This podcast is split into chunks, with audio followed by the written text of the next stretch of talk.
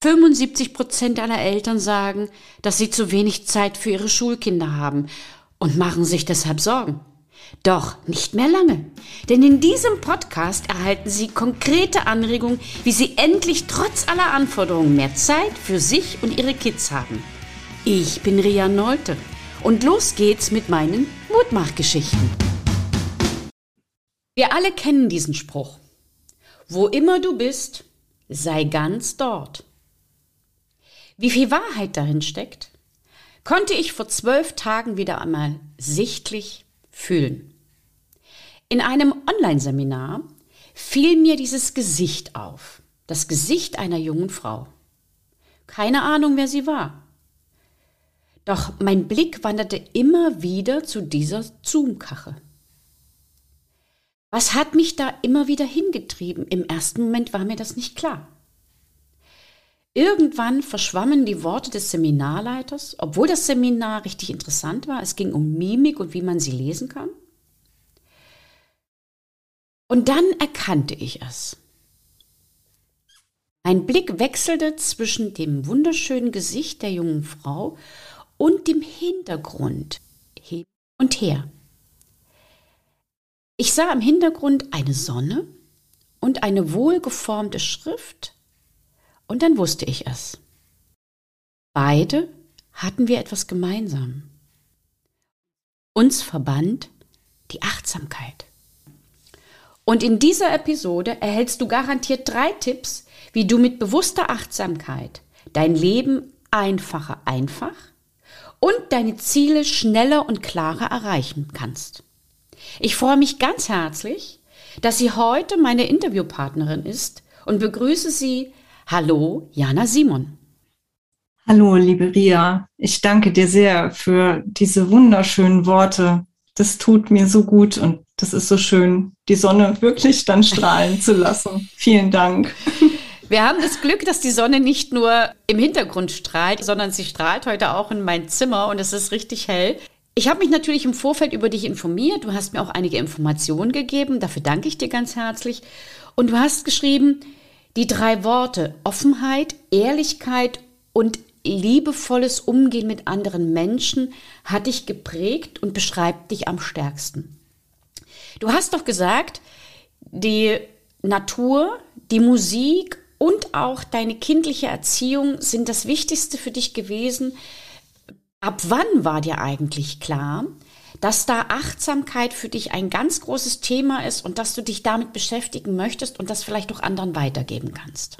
Da kann ich gar keinen festen Zeitpunkt nennen, denn wie gesagt, das prägte mich ja alles. Und ich äh, gehe schon, ich behaupte mal, seit Kindheitstagen sehr bewusst durch diese Welt. Nur war mir das nicht bewusst, dass das gar nicht so selbstverständlich ist. Ich habe viele Dinge auch wahrgenommen und im Erwachsenenalter immer mal wieder auch meinen Freunden mitgeteilt, ach hier, guck mal, und da ist ein Vogel, hörst du das? Oder schau mal den Baum an, ja. Das sind so Dinge, wo ich eben innegehalten habe und eben ganz bewusst im Moment war. Dann kam öfter mal ein Erstaunen. Äh, ja, ja, stimmt, du hast recht. Und irgendwann ist mir das dann mal bewusst geworden, dass das eben bei vielen Menschen gar nicht vorhanden ist. So dieses bewusste durch die Welt gehen, ähm, den Blick mal zu wechseln, den Blickwinkel, den Fokus anders zu setzen da begann ich dann ganz kurze Videos aufzunehmen für Freunde, wo ich dann veranschaulicht habe, wie man eben bewusst mit kleinen Ideen bewusst durchs Leben zu gehen, äh, das anwenden kann. Und ja, daraus ist dann letztendlich äh, die Idee entstanden, dass wirklich noch viel mehr Menschen nahezubringen, das Bewusstsein aus dem Tiefschlaf zu wecken, ja, dieses Bewusstsein und sich selbst vor allem bewusst sein. Und das ist ganz intensiv eben im Bauchgefühl, im sogenannten Sonnengeflecht der Solarplexus damit verschmolzen und sich selbst kennenzulernen.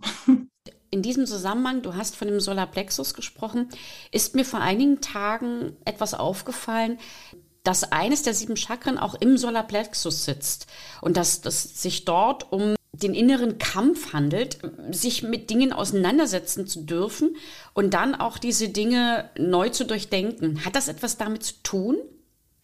Auf jeden Fall.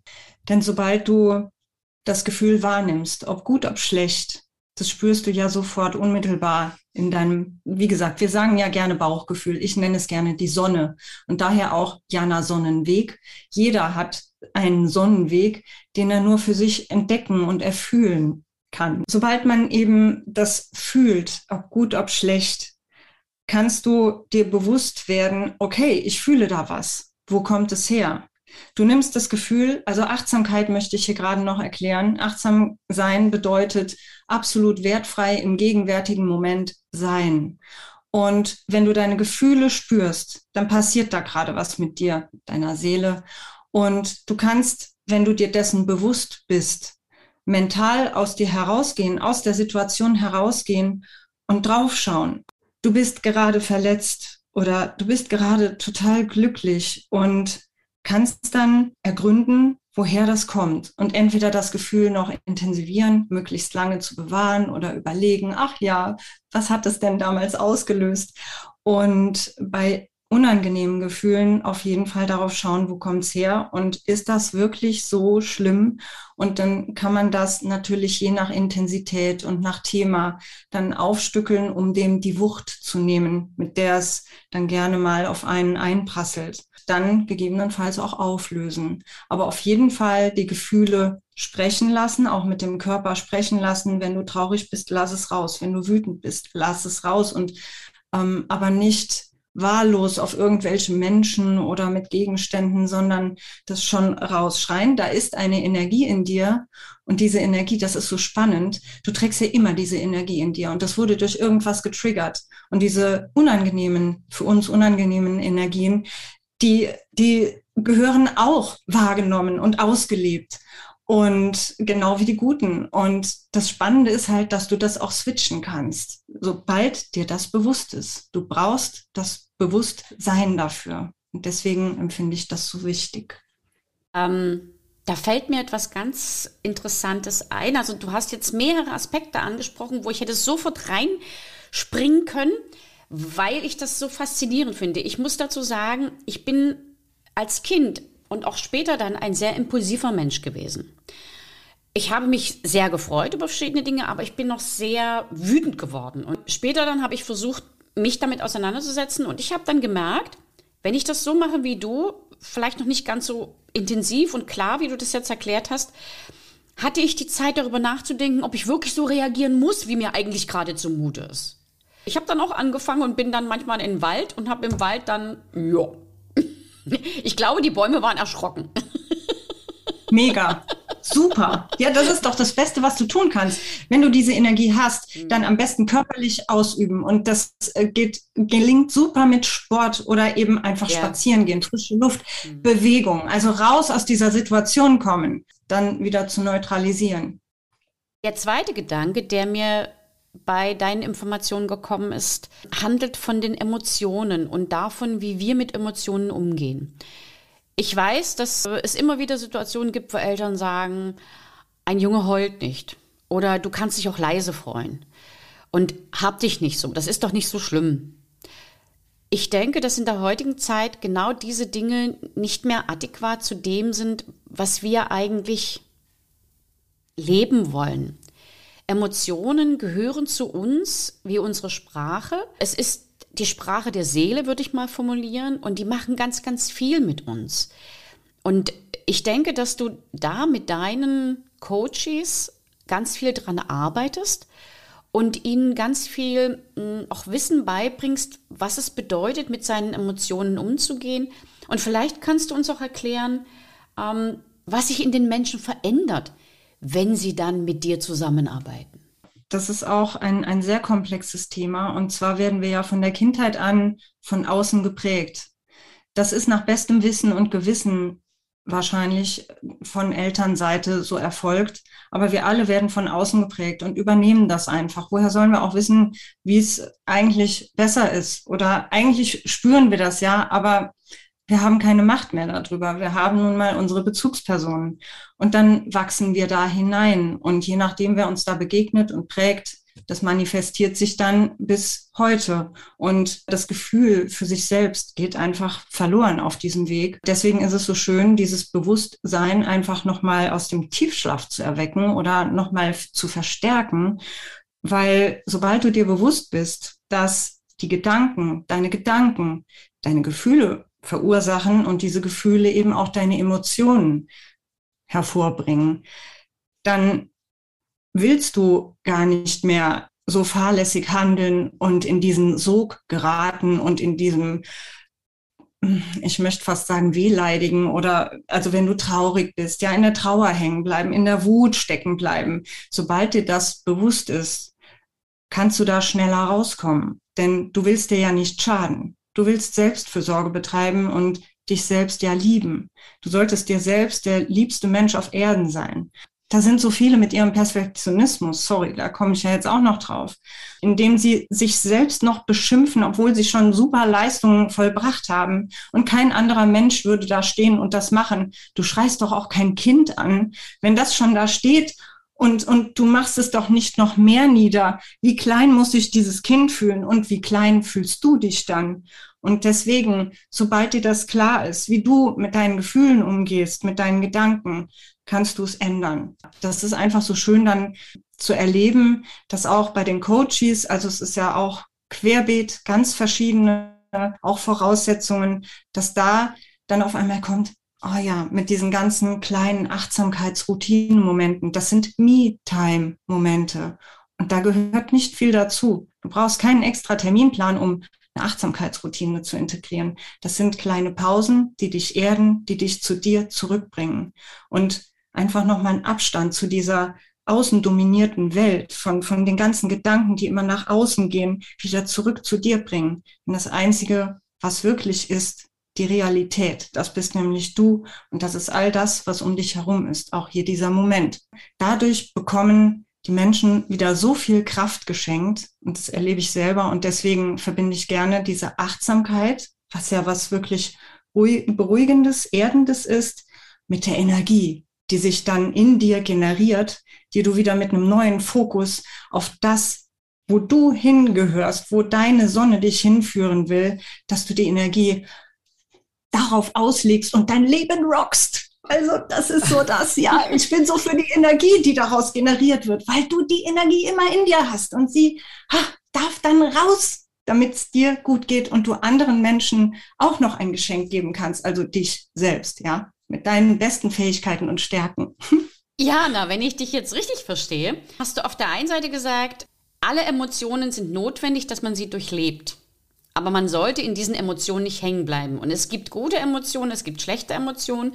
Und man sollte daraus immer einen Weg nach vorne bahnen, also sich aus diesen Emotionen dann verabschieden, aus diesen Emotionen lernen und dann nach vorne gehen. Und dann hast du von diesen kleinen Achtsamkeitsübungen gesprochen. Könntest du uns vielleicht wirklich jetzt mal drei solche kleinen Achtsamkeitsübungen vorstellen und vielleicht auch erklären, was die Hintergründe sind oder in welchem Zusammenhang sie vielleicht am günstigsten zu machen sind? Ja, nur drei. ja, also. Drei habe ich versprochen. Die, ja, ja. nee, das passt schon. Nee, das ist ja sonst auch zu viel, ja. Dann, dann will man alles machen und dann ist man nachher zu überlastet, zu überfordert, weil dann, nee, das ist zu viel.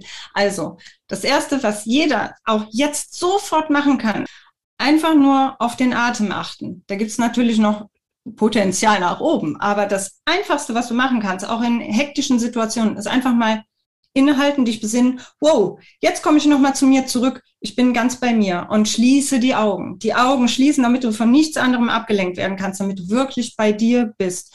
Und das Ganze kann gesteigert werden, indem du tief einatmest, kurz hältst und dann länger ausatmest. Es geht aber auch einfach der ganz normale Atemrhythmus und das für so zwei, drei Minuten, wie es einem gut tut. Wer eine Pulsuhr hat, der kann das dann auch unmittelbar feststellen, wie schnell du runterfährst. Und wenn du dir jetzt vorstellst, dass du das mehrmals am Tag über einen langen Zeitraum machst, was das dann mit deinem Körper macht und was das dann auch mit deinem Geist macht. Das macht einen großen Unterschied und das unterschätzen viele. Und wie gesagt, da ist kein Zusatztermin nötig. Du musst es aber halt machen. Das mache ich meistens bei meinen Schülern, kurz bevor wir eine Arbeit schreiben. Also ich merke, dass die Kinder sehr, sehr Super. angespannt sind. Und dann sage ich, los ja. Leute, zuerst einmal ganz ruhig drei Atemzüge, Augen zu und jetzt stellt ihr euch die Note vor, die ihr schreiben wollt. Und dann sagt okay. ihr leise vor euch hin, ich schaffe das oder ich mache das oder ich kann das oder irgend sowas. Und dann gibt es so einen Kraftschrei, so, yeah, irgendwas. Und dann, dann lachen sie, weil das Mega. natürlich komisch ist. Aber gleichzeitig ja. ist so diese Anspannung erstmal weg. Ich habe sogar schon einen Mathe-Song gehabt. Da habe ich den, mit den Kindern den Mathe-Song gesungen. Die Mathearbeit ist ein Klacks, die Mathearbeit ist ein Klacks. Ich schaff das, ich schaff das. Ansonsten esse ich einen Lachs oder was weiß ich auch immer. Und das unmittelbar vor der Mathearbeit bringt's. Ich habe dann festgestellt, weil ich immer ähnliche Arbeiten schreibe, also nicht die gleichen, die Klasse, die das mit diesem Musikstück macht oder gemacht hat, die war fast einen ganzen Notendurchschnitt besser. Obwohl ich in allen beiden Klassen fast das gleiche, also nicht identisch, das geht ja nicht, aber doch das gleiche unterrichte, die gleiche Zeit habe und die Arbeit ähnlich ist mit anderen Zahlen, ist es besser. Das ist jetzt die Nummer eins. Verrat uns die Nummer zwei. Vor dem Schlafengehen ist es ganz wunderbar, nochmal gemeinsam gut, je nach Kindesalter kann es ja dann auch abends noch auf der Couch sein. Ja, nochmal überlegen, oh, wofür bin ich dankbar? und ähm, was umgibt mich hier. Und das können ganz kleine Dinge sein. Das kann, wenn einem wirklich gar nichts mehr einfällt, das fließende Wasser sein, dass man eine, ein warmes Haus hat, eine Bettdecke, Kuscheltiere, Essen. Ja, es sind wirklich diese grundlegenden Dinge, die als so selbstverständlich hingenommen werden, gerade hier in dieser schnelllebigen Luxusgesellschaft. Also wir haben wirklich Glück, dass wir hier geboren sind und äh, das übersehen viele, ja, weil das wie die Stärken und das Gute, was man so in sich trägt, als selbstverständlich ja. gegeben angesehen wird. So, also das mit der Dankbarkeit ist ähm, mir ein ganz großes Anliegen, was auch eng mit Erfolgen verknüpft ist. das ist dann auch noch so. Super. Toppen kann man das Ganze, wenn man es dann noch aufschreibt, weil dann kann man immer wieder durchlesen, ah ja, stimmt, ah toll, ja, da ist mir das passiert, da bin ich dem Menschen begegnet, da hat mir der geholfen oder ich habe jemandem geholfen. Und dann äh, eignet sich auch wunderbar als Familie, als Paar, wenn du spazieren gehst und du äh, nimmst bei jedem Spaziergang zum einen einen anderen Weg und du kannst für jeden Spaziergang mal einen anderen Sinn aktivieren. Du kannst mal nur riechen. Oh, was nehme ich denn jetzt hier für Gerüche wahr? Oder nur hören, dich mal hauptsächlich auf das Ohr konzentrieren. Oh, wer hört denn hier mehr? Ja, oder wo hörst du denn noch ein Vögelchen zwitschern oder wo ist noch ein Kind am Spielen oder das, das wird dir dann erst so bewusst. Und äh, ja, was ich halt auch ganz besonders liebe, ist halt immer wieder stehen bleiben im Wald, dieses bewusste Atmen und auch mal nach oben gucken. Wie sieht das denn hier aus? Und äh, wie sieht der Baum von unten aus? Und auch in der Stadt geht das ganz wunderbar. Kannst du auch die Häuserfassaden gucken. Mensch, was dir da auffällt, ja? Das mögen einige abtun, weil äh, ist doch äh, banal und so. Ja, aber es ist die Realität. Es ist das, wo du gerade bist. Und dann würdige das doch, guck es dir an und freu dich, feier dein Leben, dass du all diese Sinne hast und überhaupt laufen kannst und atmen kannst. Es ist ein Geschenk. Es ist ein Geschenk für jeden, der auf dieser Welt ist. Und ja, sollte das auch wirklich weitergeben, diese Freude und alles, was in einem steckt, das Gute. Da sind wir wieder bei dem Thema sei ganz dort. Mhm. Da habe ich auch eine kleine Geschichte noch. Ähm, 2007 bin ich gepilgert von Berlin nach Magdeburg, eine ganze Woche allein, das waren 250 Kilometer. Und nach vier oder fünf Tagen, also ich war ja die meiste Zeit mit mir alleine, habe dann noch Selbstgespräche geführt. Früh und am Abend habe ich mich immer bei meinem Mann gemeldet, damit er wusste, dass mir das gut geht. Ich habe dann bei Menschen geschlafen, die ich vorher nicht kannte, aber die mir immer ein Bett und ein Essen irgendwie organisiert haben und mit denen ich mich ganz toll unterhalten habe. Und nach vier Tagen, an dem Donnerstag dann, fiel mir plötzlich auf, da bin ich durch so einen kleinen Ort gewandert und dachte, hm, ich rieche jetzt hier irgendwas. Ich glaube, hinter mir kommt jemand, der hat ein relativ starkes, süßes Parfüm an sich.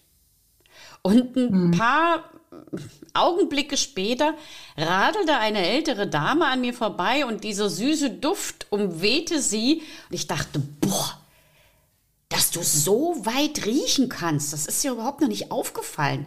Das heißt also, in dem Moment, wo ich dann ein paar Tage mit mir alleine war, habe ich angefangen, ähm, meine Sinne wieder zu schärfen, weil eben so viele andere Dinge mich gar nicht berührt haben. Ich hatte ja nicht so viele Informationen, ich hatte kein Fernsehen, ich hatte kein Radio, ich hatte nichts.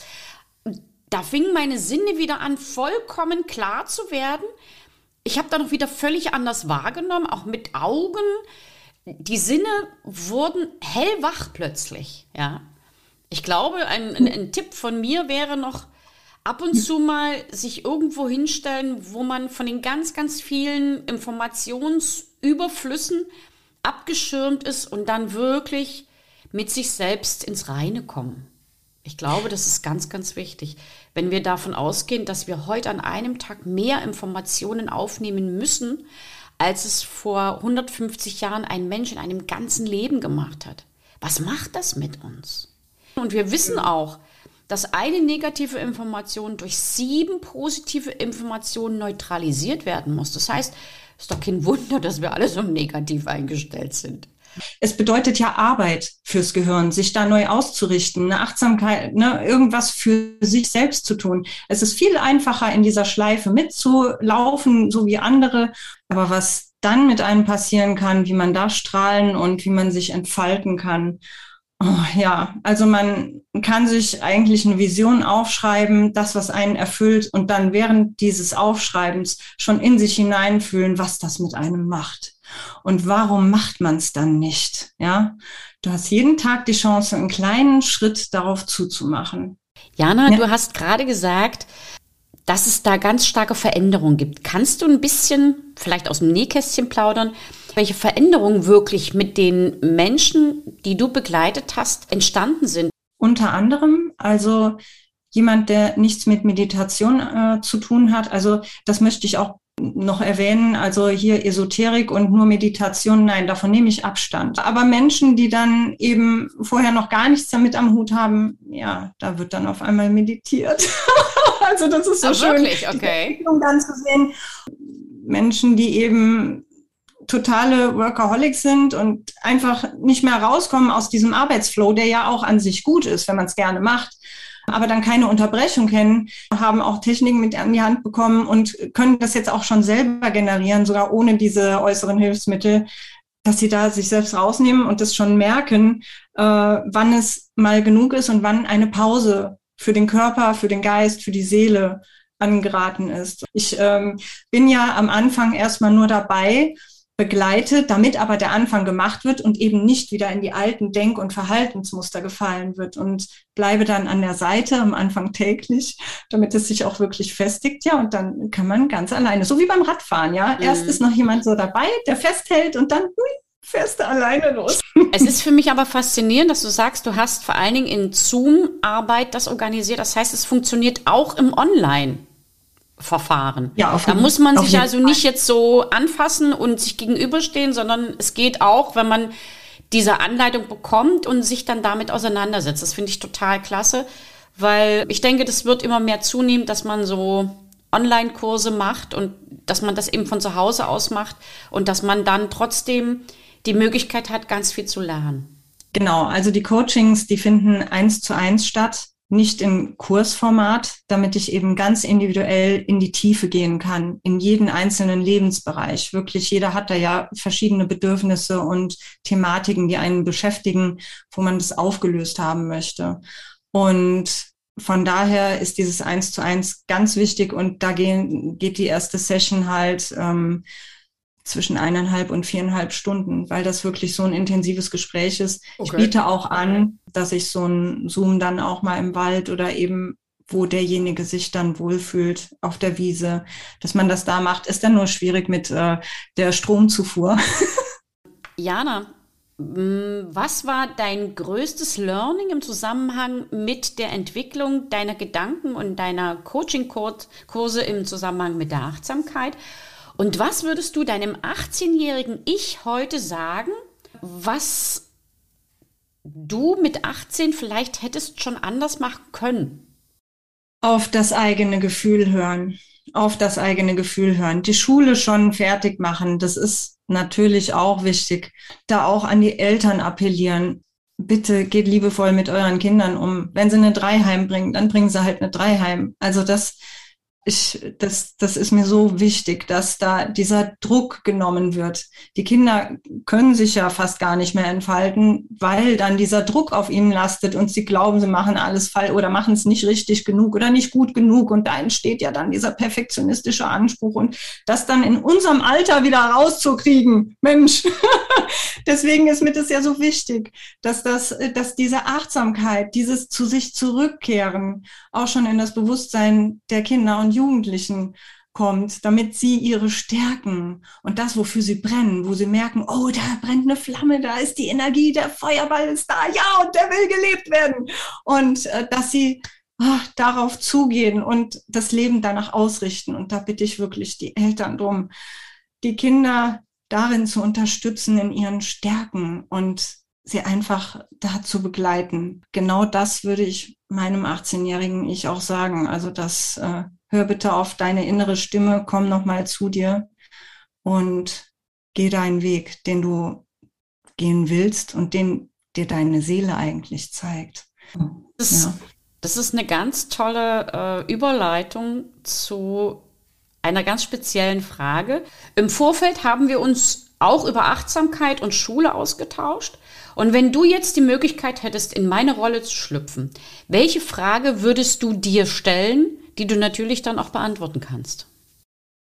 Dass zu sehr auf die Schwächen eingegangen wird, dass man sich zu sehr darauf fokussiert, was alles schlecht äh, der Norm nicht entsprechend an dem Kind ist und dass das angepasst werden muss, dass da so ein Druck gemacht wird, dass da mehr individuell auf die Kinder eingegangen wird. Aber ich weiß natürlich auch um den Umstand, wie schwierig es für Lehrer ist, die, was weiß ich, 35, 30 Kinder in einer Klasse haben und wie willst du da noch individuell wirklich auf die Kinder eingehen? Da musst du Mittelmaß finden und also es gibt so viele tolle Lehrer. Ich kenne viele im privaten Bereich und die sind so engagiert und das ist so schön, dass die Schüler da auch immer auf sie zugehen und letztendlich können sie auch nur zuhören und das Beste in ihrem Bereich tun. Dann ist es wichtig, eben dieses Bewusstsein auch als Lehrer dem Schüler zu geben. Schau, wo sind deine Stärken? Es tut mir leid, ich kann nicht so intensiv auf dich eingehen, wie ich es gerne möchte, aber guck, was dir liegt. Da und da habe ich einen Eindruck, ne, ist ganz gut und so weiter. Also, dass man da vielleicht doch den einzelnen Schülern zumindest mal was mit an die Hand gibt, dass sie dann selber oder mit den Eltern ähm, noch intensiver darauf schauen können. Und Jana, mir ist jetzt wieder ganz deutlich bewusst geworden, dass wir eigentlich in der Schule eine der wichtigsten Informationsflüsse nicht genug schätzen mit deren Hilfe wir aber eigentlich ganz, ganz viel realisieren könnten. Und das sind das Wissen, die Kraft und die Erfahrung der Eltern, die in parallelen Bereichen wie Achtsamkeit oder Wertschätzung, Führung von Persönlichkeiten oder Persönlichkeitsentwicklung zu tun haben, mit diesen Menschen müssten wir uns viel, viel stärker zusammensetzen und die Dinge, die sie wissen, in unsere Bereiche integrieren. Das ist natürlich aus meiner Perspektive genauso schwierig, weil ich weiß, wer ein volles Deputat hat und ich habe es, der kommt kaum zu anderen Dingen. Und man muss es noch Versammlungen machen, man muss Konferenzen organisieren, man muss Zeugnisse machen, man muss Arbeiten kontrollieren, Arbeiten vorbereiten, Prüfen vorbereiten. Da ist ganz, ganz viel Zeit, die ja. weg ist aber wenn ich jetzt so höre, was du tust, und das geht mir ja in vielen anderen Interviews so ähnlich, da kommen so viele tolle Gedanken und Ideen raus, mit deren Hilfe wir das Schulsystem reformieren oder vielleicht sogar revolutionieren könnten, wenn wir uns mehr auf die Dinge berufen, die die anderen wissen. Wir sind nicht allwissend und das ist wahrscheinlich auch das größte Problem, dass wir Lehrer als Einzelkämpfer sozusagen vor der Klasse stehen, aber im Endeffekt ja. immer wieder das Gefühl haben, wir sind irgendwann ohnmächtig. Ja. Hm. Und wir müssen das nicht sein und dieses Gefühl müssen wir nicht haben. Wir können uns diesem, mit diesem Gefühl auseinandersetzen. Das hast du gerade wunderbar beschrieben. Und wenn wir mhm. dieses Gefühl haben, dann wissen wir, dass wir im Innersten erkennen, dass irgendwas nicht stimmt. Und zwar mit unserem Schulsystem. Ich weiß zum Beispiel, dass es wissenschaftliche Untersuchungen gibt im Zusammenhang mit einem Raum, in dem man gut lernen kann. Und dieser Raum hat eine bestimmte Farbe. So wie ich diese wunderbare Farbe bei dir im Hintergrund gesehen habe, so gibt es eine Farbe für einen Klassenraum. Und das ist so eine Mischung aus Gelb, Ocker und Orange. Und man hat festgestellt, dass die Kinder und die Lehrer erstens ruhiger zusammenarbeiten, zweitens konzentrierter sind und drittens weniger krank. Und das hat im ersten Moment überhaupt nichts mit Schule zu tun. Und da fällt mir ein, Vielleicht finde ich mal jemanden, mit dem ich darüber im nächsten Interview schwatzen kann. Das wäre eine total coole Idee. Und das meine ich damit. Dieses geballte Wissen, was wir haben, nutzen wir noch gar nicht. Und wenn wir das tun würden, würden wir in einer völlig anderen und für die Kinder total coolen Art und Weise zusammen etwas ganz Tolles kreieren. Genau, rocken wir das Schulsystem. ich würde mal sagen, das lassen wir jetzt so stehen. Und damit bedanke ich mich ganz, ganz herzlich bei Jana Simon. Möchtest du noch ein kleines Abschiedswort an unsere Hörer sagen? Ja, ich möchte dazu animieren, jetzt nach diesem Podcast mal alles auszuschalten, die Medien auf Seite legen und für zwei, drei Minuten einfach nur zu sich zurückzukehren, zu atmen und dann mit neuem Fokus energiegeladen weiterzugehen. Das wünsche ich euch, dass das klappt. Aber bitte erst nach dem Outro. Und das war sie schon wieder. Die extra Portion Mutmachgeschichten. Und wie immer, ich freue mich auf Ihre Rückmeldung an podcast.rino-story.de. Als kleines Dankeschön für Sie und Ihre Treue erhalten Sie ein kostenloses 15-minütiges Beratungsgespräch mit mir. Bis zum nächsten Mal. Herzlich Ihre Ria Neute, bekannt als Rino Mutmacherin.